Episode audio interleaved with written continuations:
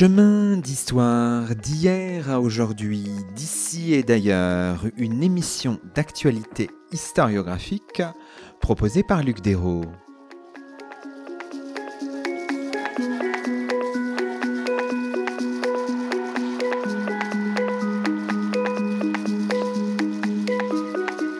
Bonjour à toutes et à tous, c'est le 163e numéro de nos chemins d'histoire, le quatrième de la cinquième saison, et nous avons la joie d'accueillir à notre micro Jean-Claude Schmitt. Bonjour à vous. Bonjour. Jean-Claude Schmitt, vous êtes directeur d'études émérite à l'École des hautes études en sciences sociales et vous faites paraître chez Gallimard, dans la bibliothèque illustrée des histoires, un livre intitulé Les images médiévales, la figure et le corps. Aujourd'hui, dans nos chemins, nous revenons sur la question de l'image au Moyen Âge, laquelle se rapporte toujours, de près ou de loin, dites-vous, à l'incarnation du Fils de Dieu. La figure du Christ donne sens à toutes les autres images et son corps sacramentel donne corps à la matière des peintures et des statues de la Vierge et des saints, synthétise la quatrième de couverture d'un ouvrage aussi dense que richement illustré.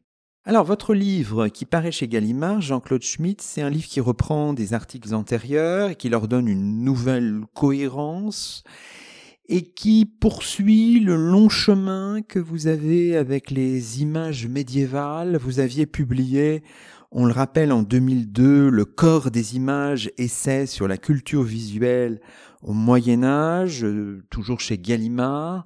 C'était déjà un premier point d'étape, mais votre exploration des images, maintenant, elle est pluridécennale, je ne sais pas. Merci de, de votre accueil. Euh, en effet, c'est un long cheminement. Les images ne sont pas seulement un objet pour moi. Elles traversent véritablement l'ensemble de mon travail, même quand je ne parle pas d'images.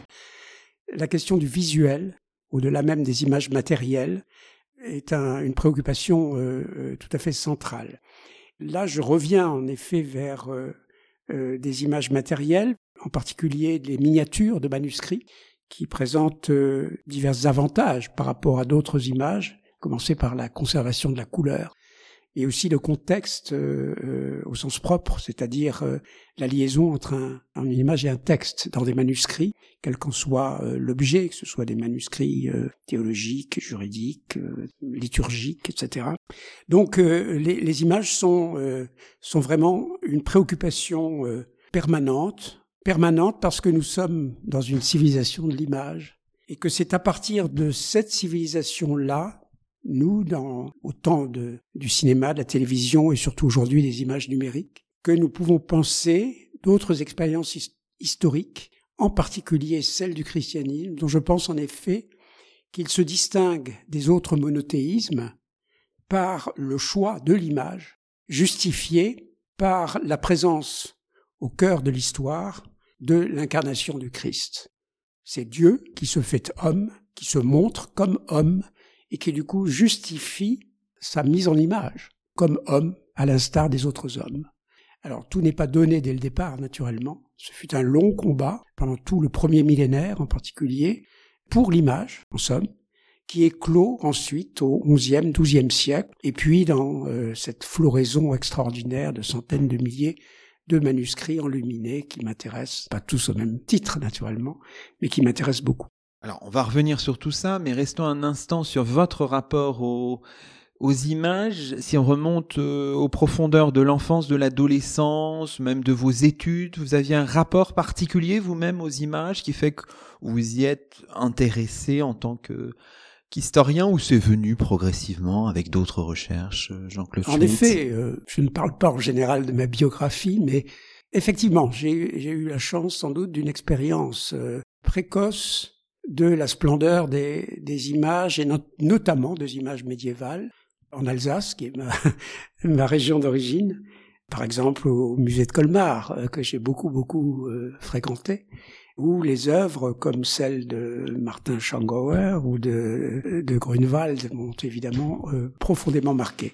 Et sans doute est-ce consciemment ou inconsciemment une des origines de cet intérêt que j'ai eu très tôt avec un intérêt pour l'histoire, pour l'histoire sociale, pour l'histoire euh, matérielle, etc., des sociétés, mais que j'appréhende volontiers à travers ce prisme-là, qui est celui de la figuration, la mise en image et la visualisation des phénomènes. Alors restons un petit peu sur les questions euh, d'ordre euh, historiographique.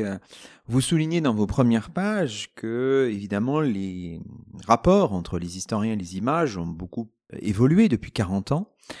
Et vous dites qu'il y a eu un grand nombre d'historiens, d'historiennes qui ont travaillé euh, les images pour la période qui vous intéresse, mais vous soulignez tout particulièrement l'impulsion euh, décisive de Hans Belting, hein, qui nous a quittés tout, tout récemment d'ailleurs.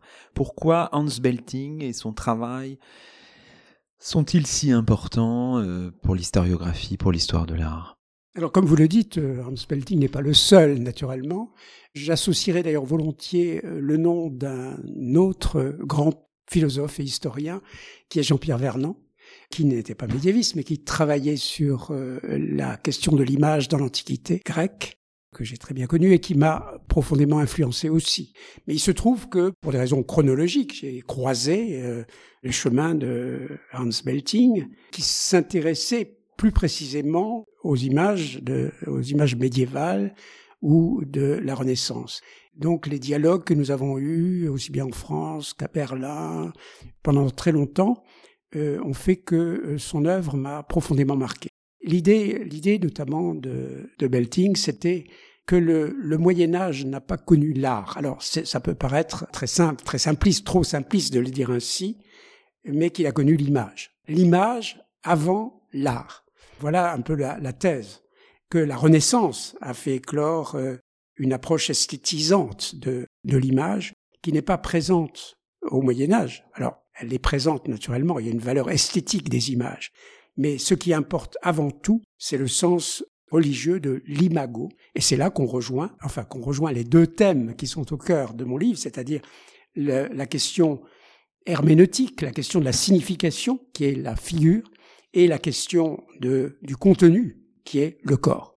Dans les noms que vous citez, alors il y a aussi d'une certaine manière, puisque vous, vous dédiez ce livre à, sa mémoire, euh, le nom de François Lissarag, hein, qui euh, est mort en, en 2021. Euh, qu'est-ce que François Lissarag, donc un historien de l'image, de l'Antiquité grecque vous a apporté aussi Alors, François Lissarag est, en effet, n'est pas médiéviste, c'est un spécialiste des vases grecs et très proche de Jean-Pierre Vernant lui-même. C'était un très bon ami et nous avons d'ailleurs euh, souvent collaboré dans des ouvrages de caractère comparatiste. Et nous avons aussi dirigé euh, chez Gallimard une collection, Le Temps des images, qui a produit une vingtaine d'ouvrages, qui nous a permis de collaborer très étroitement et de réfléchir ensemble au fonctionnement de l'image.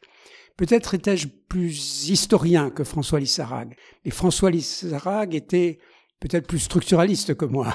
Il avait euh, vraiment euh, une approche euh, unique, fondée sur une immense culture des images grecques et du fonctionnement des images grecques sur cet objet particulier qui est le vase grec, à la fois l'extérieur, l'intérieur et surtout la rotondité de l'objet couvert d'images. Disons d'emblée pour nos auditeurs que les mots sont très importants. En commençant par le terme d'image finalement. Vous dites de manière toute simple, une image est tout objet visant un effet visuel, que l'image soit euh, figurative ou non. Et bien sûr, par proxémie, on a à la fois image, imaginaire, image matérielle, image immatérielle. Le sens des mots, l'importance des définitions, c'est quand même quelque chose qui traverse l'ouvrage, et vous êtes très attentif aux mots à la fois d'aujourd'hui et aux mots d'hier. Les mots, c'est évidemment le, pour l'historien la première manière d'accéder aux significations qu'une société donne à ses pratiques. C'est par le vocabulaire que nous transmettent les textes que nous pouvons euh, comprendre d'abord cette civilisation. Et nous n'aurions pas de texte, nous serions très embarrassés en regardant les images. Vous voyez, les images préhistoriques, par exemple, quand on n'a pas de texte, c'est beaucoup plus ennuyeux. Donc c'est cela d'abord. C'est aussi la méfiance à l'égard de mots qui perdurent. Les mots que nous utilisons et les mots du passé souvent sont les mêmes, parce que notre langue, qui est une langue romane, vient du latin. Et donc, euh, imago a donné image. Icona ou iconia, qui vient du grec, a donné icône. Imitatio a donné imitation. Mais Ces mots ont-ils gardé le même sens alors même que la forme est restée identique? C'est un très grand problème. Donc je suis très attentif aux mots et je les pèse, je les discute. Alors si on avait à embrasser un petit peu le sens global de votre livre, je crois qu'il est renfermé dans un extrait de la page 19, je vais vous le soumettre, vous allez me dire ce que vous en pensez, qui synthétise un peu votre objet. Vous dites deux axes se croisent tout au long du livre qui d'un chapitre à l'autre résonnent et se répondent, celui de la figuration et celui de la matérialité, ou plus précisément de la corporéité des images, dans lesquelles je discerne les fondements de l'image en chrétienté, telle que je la vois fonctionner, c'est-à-dire avoir du sens et des effets, dans la société dite médiévale, sans se borner à des limites chronologiques intangibles. Les auditeurs ne l'entendent pas, mais il y a beaucoup de guillemets. Figurez-vous vous avez même mis médiéval entre guillemets. Oui, médiéval, parce que, bon, je l'utilise euh, parce que c'est commode, parce que c'est la tradition, mais je ne sais pas très bien ce que c'est que le Moyen Âge. D'ailleurs, les historiens médiévistes mettent beaucoup en cause cette notion même.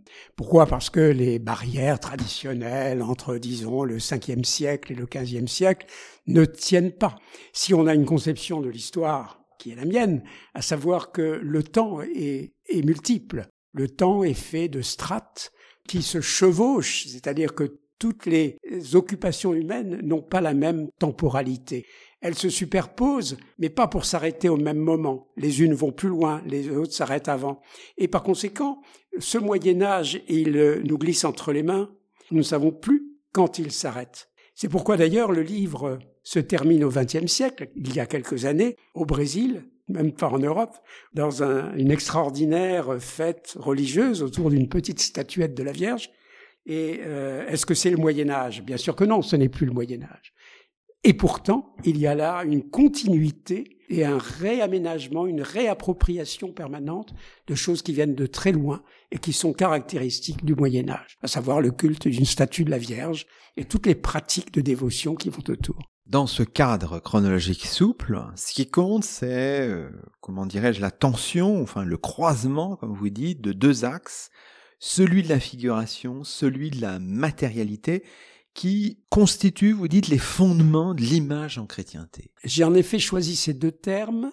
C'est le sous-titre de votre livre. Hein. Et le corps comme sous-titre du livre. Alors d'abord, je, je, je, je, voudrais noter que dans ces neuf chapitres, pas, il n'y a pas deux parties. Il n'y a pas une partie 1 la figure, partie 2 le corps. Pourquoi? Parce que là encore, il y a chevauchement, entremêlement ce qui concerne la figure, c'est-à-dire plutôt l'aspect interprétatif. Quel est le sens de l'image en chrétienté? Et je dis, la figura est fondamentale. Et je vais évidemment expliquer cette notion. Mais en même temps, aussitôt, dans cette mise en scène de la figura, le corps, comme je l'ai dit tout à l'heure, c'est-à-dire l'incarnation qui se perpétue à travers ces images, dans le corps des images, eh bien le corps est présent et actif. Ce sont deux pôles, et entre les deux, il y a une tension et un passage de l'un à l'autre en permanence, dans un sens et dans l'autre. Alors la figura, la figure donc, se distingue de l'image, mais en même temps elle lui donne sens.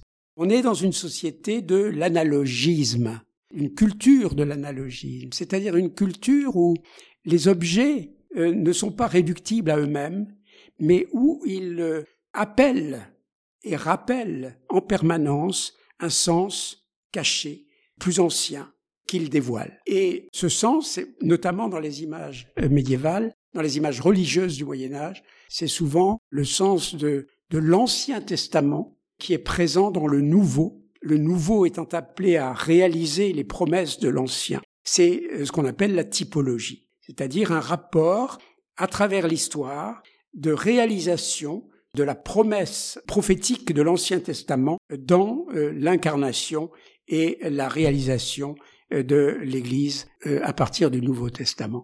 C'est l'histoire chrétienne comme achèvement de la promesse prophétique. Mais encore une fois, la pensée analogique qui est au cœur de la culture médiévale, on peut la retrouver dans bien d'autres domaines, par exemple dans l'astronomie. Le corps de l'homme, le corps du chrétien en particulier, est pensé comme microcosme analogiquement identifiable au macrocosme, c'est-à-dire à la création divine. L'illustration que vous avez choisie pour votre couverture, qu'on voit plus en détail à la page 93, cet homme astrologique, est à la mesure du sous-titre. Ce corps dédoublé euh, de l'homme, féminin de face, masculin de dos. Pourquoi vous avez choisi cette, euh, cette illustration pour la première de couverture? Parce que ça dit beaucoup sur votre projet aussi, euh, Absolument. Jean-Claude Schmitt. Il m'a semblé que c'était justement l'image qui par excellence réunissait les deux thèmes de la figure et du corps.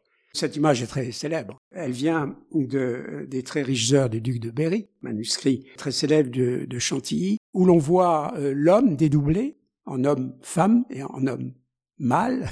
L'un euh, de face, c'est la femme, l'autre de dos, c'est l'homme. Euh, mais entouré des signes du zodiaque, autrement dit du fonctionnement même des astres dans le cosmos. Et ces signes se retrouvent placé sur le corps que l'on voit de face, verticalement cette fois, pour signifier que les astres ont une influence sur les différentes parties du corps. Donc c'est une image qui répond bien à cette notion de figure. La signification de l'image est toujours au-delà de ce qu'elle montre, en somme.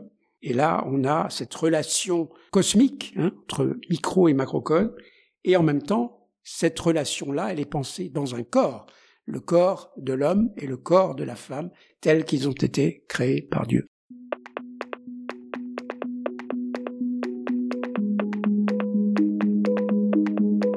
Chemin d'histoire, Luc Desros s'entretient avec Jean-Claude Schmitt.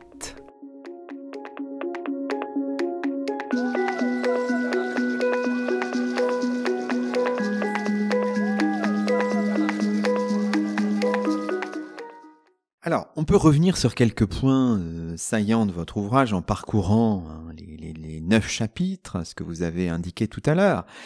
Et on le disait euh, il y a quelques minutes, hein, vous revenez évidemment sur ce paradoxe d'un monothéisme iconophile. Vous dites l'image rend visiblement présent ce qui est absent, euh, l'image comme présentification de l'absence, et vous rappelez que dans les civilisations anciennes, l'absent est plus que tout autre le Dieu. Donc euh, il y a une place très importante des images cultuelles, mais aussi une méfiance vis-à-vis d'elles, avec toute la question de, de l'idolâtrie. Et vous soulignez, c'est un point sur lequel on peut revenir, l'attitude très différente dans les trois religions abrahamiques. Finalement, le christianisme apparaît comme euh, la seule religion à avoir renoncé à l'aniconisme judaïque des origines, et vous posez la question du pourquoi. Vous dites toutes les images du Moyen Âge doivent de près ou de loin leur justification première à l'événement majeur que constitue l'incarnation du Fils de Dieu. C'est à cela qu'il faut remonter pour comprendre la spécificité du christianisme. Alors d'abord, cette spécificité, elle concerne les monothéismes par rapport au polythéisme. Alors bien sûr, c'est une manière de trancher dans le vif et qui pourrait être discutée. Mais enfin, par exemple, je suis, autant j'ai parlé du Brésil tout à l'heure, autant je voyage aussi beaucoup en Asie. Je me consacre à l'observation de, l'hindouisme qui me fascine parce que c'est un polythéisme et un polythéisme présent, contemporain, que l'on peut observer in vivo. Alors par rapport au polythéisme, qui est, on le sait, hyper iconophile, les images de, de, hindouistes de tous les dieux, etc., sont, sont omniprésents dans, dans les temples, dans la rue, partout. Et on leur fait toutes sortes d'offrandes, etc. Et tout cela est absolument passionnant euh, et important pour euh, un médiéviste. Parce que le contraste est fort, évidemment, avec cette réserve fondamentale, y compris dans le christianisme, à l'égard des images les images catholiques qui semblent euh, si nombreuses, si, si colorées, etc., sont peu de choses par rapport aux images hindouistes. Donc déjà, il y a cette réserve. Pourquoi? Parce qu'on est dans le monothéisme. Le, monothéisme, je dirais, est iconophobe par nature. Hein, je force un peu volontairement le trait. Seulement, il se trouve que parmi les trois grands monothéismes que nous connaissons, c'est-à-dire d'abord le judaïsme, ensuite le christianisme, et puis après l'islam, eh bien, euh, le christianisme se distingue des deux autres. Le judaïsme reste, on le sait, euh, fidèle aux dix commandements, au Deutéronome, à l'interdit de toute représentation. L'islam a repris, au moins en partie, disons l'islam sunnite, ce qui n'est pas le cas exactement de l'islam euh, chiite, et mon expérience de l'Iran m'a évidemment instruit aussi de cette différence. L'islam, lui aussi, est hostile a priori aux images. Et au contraire, le christianisme, alors pas tout de suite, il y a eu énormément de débats, de querelles, pendant tout le premier millénaire notamment. Mais finalement, l'efflorescence iconique du christianisme, disons ce qu'on appelle le catholicisme, a été considérable au cours du Moyen Âge, quitte à, évidemment, finalement, provoquer une nouvelle réaction, et pas la première, celle de la réforme protestante, particulièrement calviniste, beaucoup moins chez les luthériens. Voilà, donc on voit bien que l'image est problématique. Alors qu'est-ce qui distingue en somme la tradition chrétienne des deux autres monothéismes et pourquoi expliquer euh, cette place des images dans le christianisme Eh bien c'est en effet l'incarnation. C'est-à-dire que euh, le Dieu, c'est quand même une chose extraordinaire si on y pense. Dieu vient sur terre, prend euh, la nature humaine, devient un homme comme les autres, et à partir de là, il dit, moi je suis l'image du Père et vous, vous êtes mon image. Il justifie ce terme d'image, de la représentation, si l'on veut, avec là beaucoup de guillemets encore, du corps humain, de son propre corps, de tous les corps à partir de là. Ce qui fait que, bien sûr, je parle surtout d'images religieuses, ou qu'on appelle religieuses, parce que ce sont les plus nombreuses. Mais quand je dis que l'incarnation justifie toutes les images, j'entends bien aussi des images euh, qu'on pourrait dire profanes. Au cours du Moyen Âge, et surtout à la fin du Moyen Âge, il y en a beaucoup aussi. Alors, ce qui est passionnant, c'est que le mouvement vers une euh, iconophilie euh, n'est pas euh, continu, qu'il y a ah, des discontinuités. Vous évoquez évidemment les crises iconoclastes dans le monde byzantin, mais il y a aussi en Occident des, des, réticences théoriques et théologiques hein, qui cèdent progressivement, dites-vous, du terrain. Et on voit que notamment il y a des, des difficultés vis-à-vis évidemment de la représentation du Père on le voit aux pages 45 et 46, hein, notamment à travers l'illustration d'un manuscrit anglais du XIIIe siècle, où on voit dans ce manuscrit anglais conservé à Cambridge, hein, au Trinity College, on voit une trinité où le visage du Père est dissimulé par une sorte de, trèfle à quatre feuilles. Hein. Ça, ça, montre que voilà, il y a des débats, il y a des réticences, enfin, qui s'expriment, y compris dans les images. Absolument. Euh, c'est une image, en effet, très intéressante qui représente le, le buisson ardent. C'est-à-dire que Moïse entend la voix de Dieu dans le buisson qui brûle, mais ne le voit pas. Et euh, l'image chrétienne, qui souvent d'ailleurs représente le Père à l'image du Fils, c'est-à-dire, c'est l'inverse de ce que dit le texte, euh, les Écritures, n'est-ce pas? C'est le Fils, c'est l'image du Père, mais on représente le Père à l'image de Christ. C'est-à-dire que il a un visage humain, un corps humain, comme son Fils, et il porte un nimbe, c'est-à-dire une auréole euh, marquée par la croix, pour rappeler que c'est bien à cause du Fils que l'on peut ainsi représenter le Père. Mais dans le cas que vous citez et que j'illustre par deux miniatures, le visage du Père dans l'image de la Trinité est voilé, c'est-à-dire que le visage de face est caché par un trèfle qui évoque d'ailleurs la toute-puissance de Dieu, ce qu'on appelle la caternitas, la caternité de, Dieu, ou alors, carrément, euh, c'est la tête de Dieu le Père qui est retournée. On voit l'arrière de la tête, sa chevelure, mais pas le visage. Hein, donc il y a bien conscience que le Père, lui, ne s'est pas montré comme le Fils, qui est, au contraire, euh, venu sur terre, n'est-ce pas? Le Verbe s'est fait chair, c'est ce que, le début de l'évangile de Saint Jean. Alors c'est intéressant parce que vous évoquez aussi les débats sur les vierges ouvrantes. Alors faudrait nous expliquer un peu qu'est-ce que ça veut dire et pourquoi ça a cristallisé des, des débats. Alors de l'image du Christ, évidemment, on passe à l'image de sa, de sa mère, et puis à l'image de tous les saints, et finalement à l'image de tous les hommes. Et alors la Vierge elle-même est évidemment une figure centrale du christianisme, et notamment médiéval, puisqu'on vient de parler de la Trinité, je l'appelle la quatrième personne de la Trinité. Il y a ici une sorte de quaternité. La Vierge, euh, mère de Dieu, donc très importante, son culte se développe beaucoup à l'époque médiévale, surtout à partir du du XIIe siècle. Les images euh, sont innombrables, notamment celle de l'Annonciation. L'Annonciation, c'est-à-dire la scène même originelle de l'incarnation. Et à la fin du Moyen Âge, on a un certain nombre, un grand nombre, il y en a à peu près une cinquantaine conservées, mais il y en a eu beaucoup plus, de, de statues. D'abord, déjà la troisième dimension, c'est un nouveau problème. Comment passe-t-on de la deux, de deux dimensions à trois dimensions? C'est-à-dire comment se rapproche-t-on en fait d'une statue qui longtemps est apparue comme une idole hein? La troisième dimension a fait, a provoqué des résistances très fortes. Donc là, on a des statues, donc dans trois dimensions, de la Vierge à l'enfant, donc tenant l'enfant dans les bras, mais qui s'ouvre la statue s'ouvre un peu comme une armoire et à l'intérieur, on découvre en général une image de la Trinité. Cette, cette image a fait scandale, a fini par faire scandale. Pas tout de suite, elle a été parfaitement admise, mais au XVe siècle, on sent des réticences de théologiens comme Gerson, par exemple, à Paris.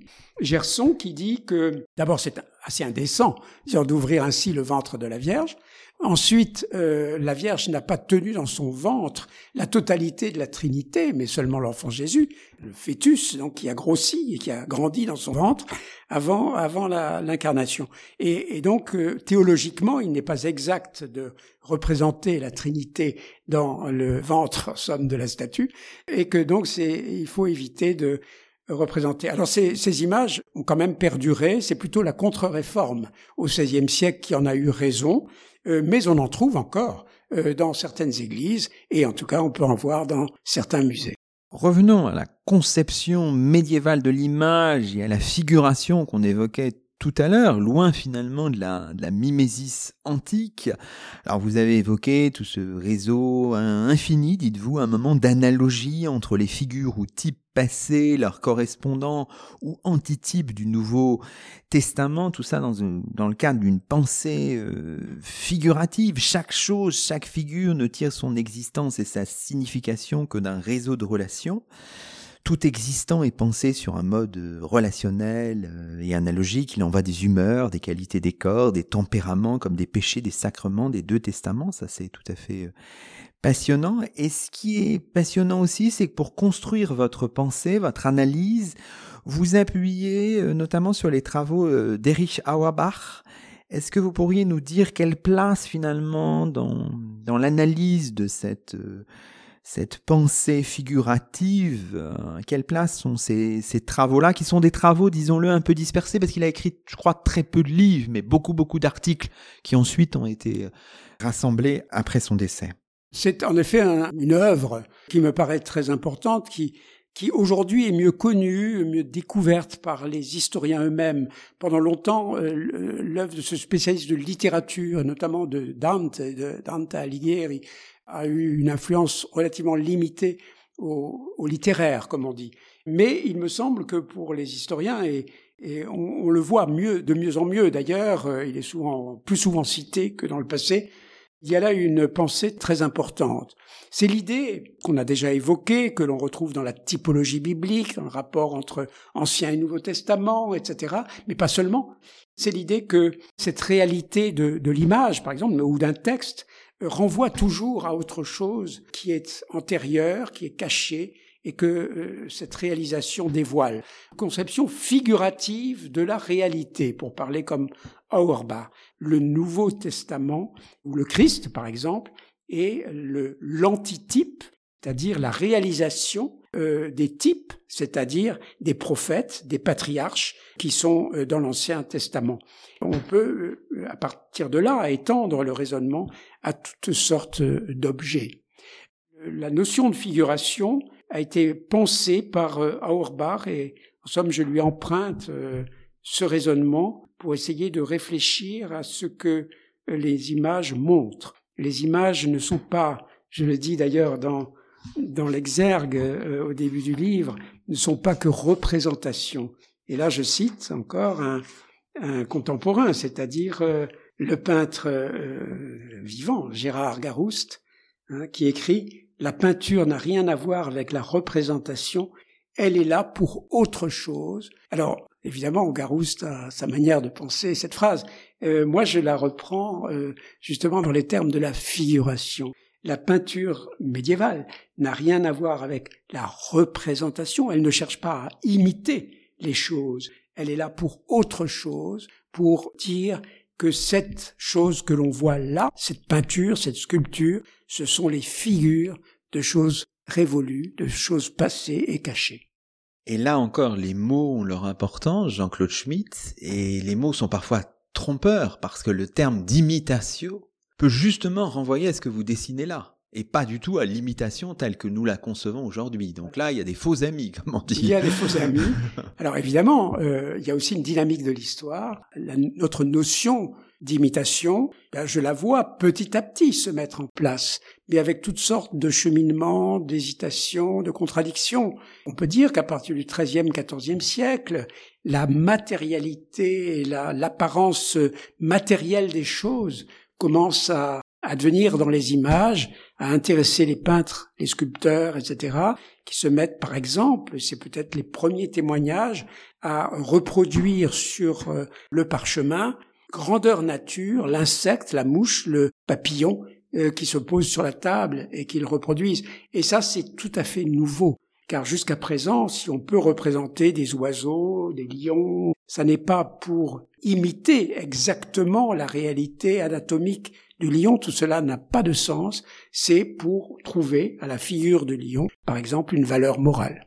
Alors, Qu'est-ce que ça veut dire cette pensée figurative pour les, les images? Vous prenez des exemples euh, concrets. Et vous appuyez notamment sur le bréviaire de Belleville à l'usage des frères prêcheurs, produit à Paris entre 1323 et 1326. L'enlumineur, c'est Jean Pucelle avec son, son atelier. Quel est pour vous euh, l'intérêt de ce bréviaire de, de Belleville? Qu'est-ce qu'il dit euh, alors, le bréviaire de Belleville, qui est très célèbre, un très beau manuscrit de la Bibliothèque nationale, a l'avantage d'abord d'avoir été l'initiateur d'une tradition qui, pendant un siècle, euh, va permettre de, de, produire une dizaine de grands manuscrits enluminés sur le modèle du bréviaire de Belleville. C'est-à-dire que c'est la preuve même qu'il a, il répondait, si vous voulez, à, à, des, à des urgences théoriques, par exemple en images, qui ont fait école.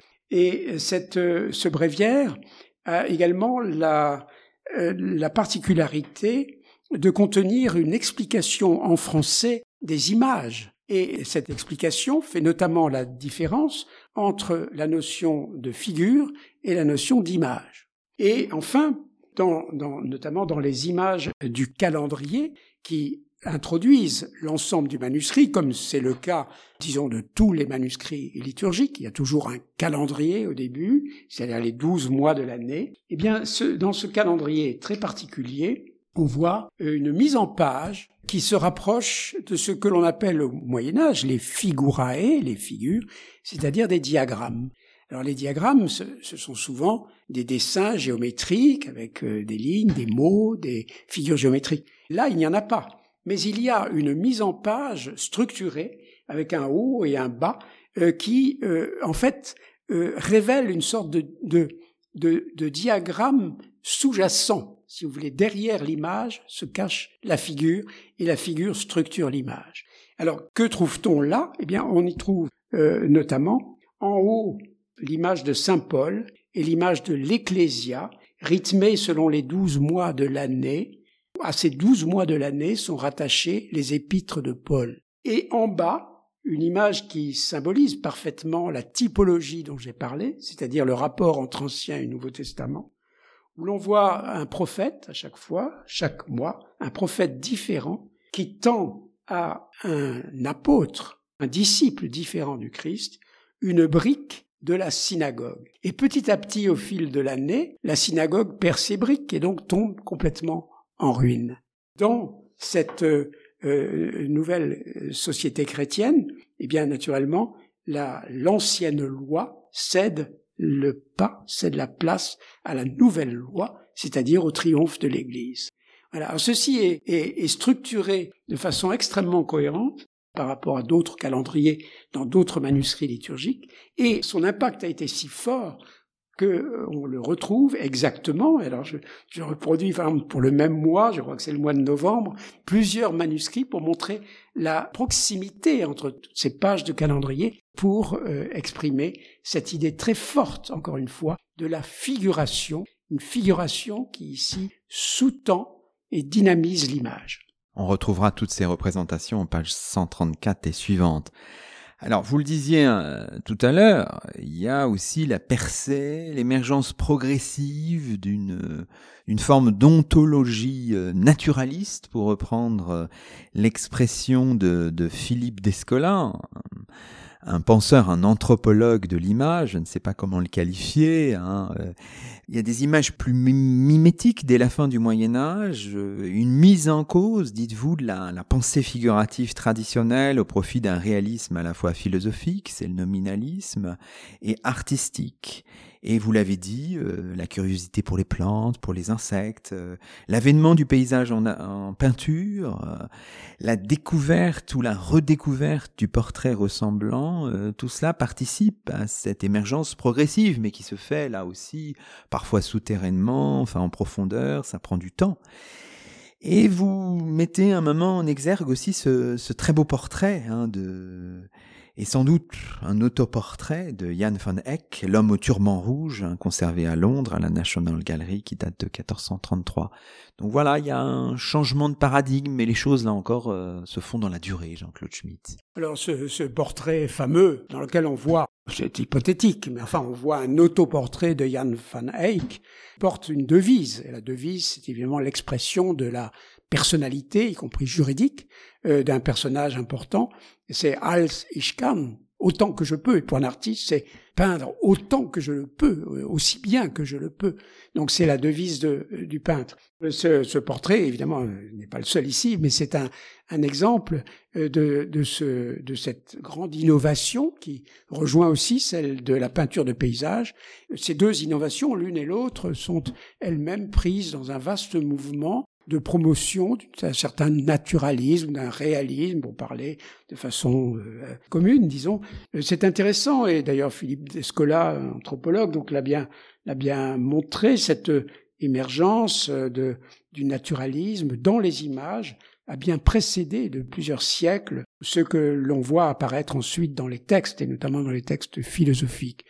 C'est donc par l'image, par la pratique du peintre, avec cette pratique, par exemple, enfin, que je mentionnais, du, peintre qui reproduit un papillon sur son parchemin, eh bien, euh, de la même façon, il peut se peindre lui-même.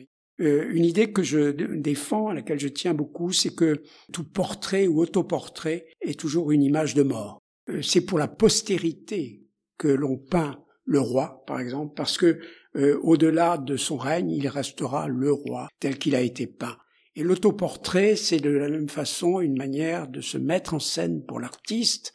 Et c'est au XIVe siècle que l'on voit ces premiers euh, autoportraits, par exemple à la cathédrale de Prague, ou bien euh, euh, finalement, ça sera évidemment Albrecht Dürer, le grand champion, si j'ose dire, de l'autoportrait hein, depuis euh, ses plus jeunes années jusqu'à la fin de sa vie. Il n'a cessé de se dessiner ou de se peindre. Il y a là euh, l'affirmation d'une identité personnelle et d'une identité du peintre comme artiste qui est tout à fait nouvelle et qui euh, doit retenir l'attention.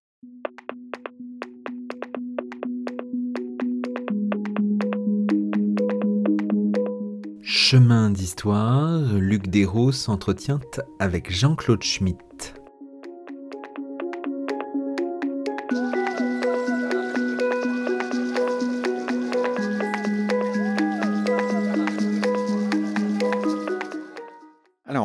Dans la dernière séquence de notre émission, revenir sur quelques arcs d'études que vous proposez.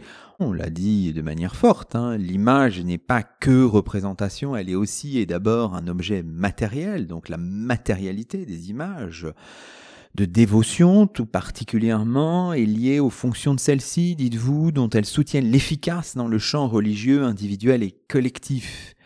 Et vous vous intéressez notamment à l'exemple des enseignes de pèlerinage qui nous permet de revenir à vos précédentes recherches et à notre précédente euh, conversation à l'occasion de la parution de votre euh, livre toujours chez Gallimard en 2021. Alors on peut lire peut-être pour nous introduire à cette euh, problématique ce que confie le cistercien Richalm vers 1200 à l'un des moines de son abbaye de Schöntal dans, dans le Württemberg. Voici ce qu'il écrit, et puis je vous laisserai ensuite le, commenter. C'est à la page 194 de votre livre. J'ai la fréquente vision de l'image de Notre-Dame telle qu'elle est dépeinte sur les peintures, ne montrant pas plus ou guère plus que de la poitrine jusqu'en haut. Je ne crus en aucune manière à cette apparition, parce que je ne sentis pas autant de douceur et de révélation que je voulus. Car je voulus, si c'était Notre-Dame, qu'elle m'enlève toute ma souffrance et mon angoisse. Cette image commença à se multiplier de sorte que vingt ou trente petites images identiques à la première m'apparurent alignées. Et en plus, m'apparut l'image que les pèlerins rapportent avec eux de Sainte Marie de Rocamadour, de sorte que c'était toujours la même image en plomb que celle des pèlerins, ayant la même forme et la même taille, et qu'il m'était dit Veux-tu croire? Comme si elle disait Moi je te ferai des répliques et des reproductions de mon image si nombreuses que tu auras la certitude. C'est encore un texte euh, assez fort qui nous montre la, puissance d'agir, dites-vous à un moment, l'agentivité de l'image. Oui, c'est un, texte euh, sidérant, sidérant et d'une richesse considérable. D'abord parce qu'il lit l'image visionnaire à l'image matérielle. Absolument. Hein, c'est une vision, d'abord, une vision de la Vierge. La Vierge qui apparaît euh, tout entière, mais qu'il va, qu'il euh, représente uniquement en haut. Il y a là, d'ailleurs, un, un trait de, de, pudeur concernant la Vierge. Et puis, de cette image visionnaire, il passe à l'image, à des images matérielles. On ne sait trop d'ailleurs, on est toujours dans cette ambivalence, on ne sait trop où on se situe entre le rêve et, la réalité. Des images matérielles et qui sont beaucoup plus petites et qui se démultiplient, se démultiplient, il parle d'une trentaine d'images qui lui évoquent les petites enseignes de pèlerinage que l'on rapporte euh, de Saint-Jacques, de Rome, de Jérusalem, ou bien de Rocamadour. Voilà que des pèlerins allemands, donc, qui revenaient de Rocamadour, rapportaient, fixés sur leurs vêtements, un badge, hein, une petite euh, image en plomb représentant la Vierge de Rocamadour, c'est-à-dire une Vierge à l'enfant, représentée d'ailleurs non pas seulement en haut, mais le corps entier. On en trouve euh, au musée de Cluny à Paris, euh, notamment de Rocamadour. Donc ça, ça circulait. Et c'est cette petite image dont il dit que finalement c'est ça qui lui fait croire, qui soutient sa foi. Et c'est intéressant parce qu'il me semble qu'il y a dans cette idée de la, de la matérialisation des croyances, de, de la, l'objectivation matérielle de la religion, si l'on veut. Il y a, à la fin du Moyen Âge, une tendance d'abord à plus de matérialité et une tendance à la miniaturisation de ces objets. Plus ils sont petits, plus ils se démultiplient, plus ils sont actifs et efficaces. Et naturellement, le paradigme de ces images-là, comme celle-ci, mais on pourrait parler du chapelet, on pourrait parler des indulgences, on pourrait parler de beaucoup de choses. Le paradigme, c'est l'incarnation, là encore, plus exactement l'Eucharistie, c'est-à-dire l'hostie. Les chrétiens veulent communier. Ils voudraient même communier tous les jours. Il est partout dans la chrétienté, tous les jours, ce corps est démembré, si on veut, fragmenté, donné sous forme d'hostie, mais chaque hostie, c'est le corps entier du Christ. L'idée de de fragmentation et de démultiplication est absolument omniprésente. Et c'est ça qu'on a dans ce texte. On approche la matérialité de l'image, vous l'avez dit, parce qu'il est fondamentalement au départ une vision, quoi, c'est ça. Et il y a un jeu constamment entre image et imaginaire pour l'historien. Je, n'ai pas parlé dans ce livre euh, spécifiquement des rêves et des visions, mais c'est aussi un de mes sujets de, prédilection, si j'ose dire. J'ai pas mal publié sur la question des rêves au Moyen Âge. Et, en effet, parce que pour moi, c'est encore de l'image, bien sûr, hein, le rêve. Contrairement aux historiens de l'art qui ne euh, considèrent que les images matérielles telles qu'ils les ont euh, dans, dans les chapiteaux sculptés ou, ou dans les manuscrits peints, euh, je, je pense qu'il faut prendre toutes les images en même temps et que les récits de rêves, et notamment de rêves autobiographiques, qui m'intéressent particulièrement sont à mettre en rapport avec les images autobiographiques, c'est-à-dire les autoportraits. Alors, on arrive à la fin de notre émission, mais on peut dire aussi quelques mots sur vos, derniers chapitres. Vous rappelez que les images sont inscrites dans l'histoire, elles changent, elles inventent de nouvelles formules au fil du temps, et vous développez dans votre chapitre 8 en particulier euh, de fortes pages sur euh, l'iconographie euh, mariale, l'apparition et l'essor de l'image de l'assomption corporelle de Marie qui s'est progressivement affranchi la tradition iconographique byzantine de la dormition pour se prolonger plus tard dans celle de l'Immaculée Conception. Ça c'est passionnant, mais peut-être puisqu'il nous reste peu de temps, expliquez-nous Comment se fait-il, Jean-Claude Schmitt, qu'à l'issue de, de, de, ce livre, on se trouve au, au Brésil il y a une dizaine d'années Comment en arrive-t-on là On arrive là parce que j'ai une conception de l'histoire et notamment de l'histoire du Moyen Âge qui n'est pas qui n'est pas fermée. Le, le temps historique, c'est un temps stratifié où les strates se chevauchent et où par conséquent de vieilles traditions peuvent continuer de vivre même dans un monde totalement différent. Le monde des avions, le monde de l'Internet, le monde dans lequel nous sommes aujourd'hui est porteur de couches, en somme, euh, qui remontent à des époques différentes, y compris au Moyen Âge. Et donc, il n'est pas si étonnant que cela de trouver au Brésil, de tradition catholique, un culte local de la Vierge à Belém, euh, à l'embouchure de l'Amazone, qui euh, se rattache d'abord à un culte identique euh, enfin largement identique au Portugal, à Belém au Portugal d'abord, qui a été par la colonisation importé au Brésil, qui par conséquent reproduit des traits de ce que l'on peut trouver également au Moyen Âge. Donc c'est une statuette de la Vierge qui est vénérée et qui attire euh, chaque année plus de pèlerins euh, le deuxième dimanche d'octobre, mais c'est en fait toute la semaine qui est occupée par la peregrinatio, c'est-à-dire on promène cette statue à travers la ville et à travers la région autour de la ville, à l'embouchure de l'Amazone, de façon à ce que toutes les parties de la société, toutes les corporations, tous les métiers, y compris par exemple les chauffeurs de taxi, puissent à un moment s'approprier la statue euh, en prendre la responsabilité et la transporter plus loin.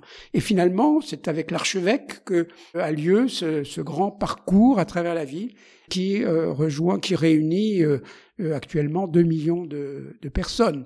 C'est donc un, un, événement absolument extraordinaire, qui, qui semble démesuré par rapport à cette toute petite statue qui ne fait jamais que 20 ou 25 cm de haut.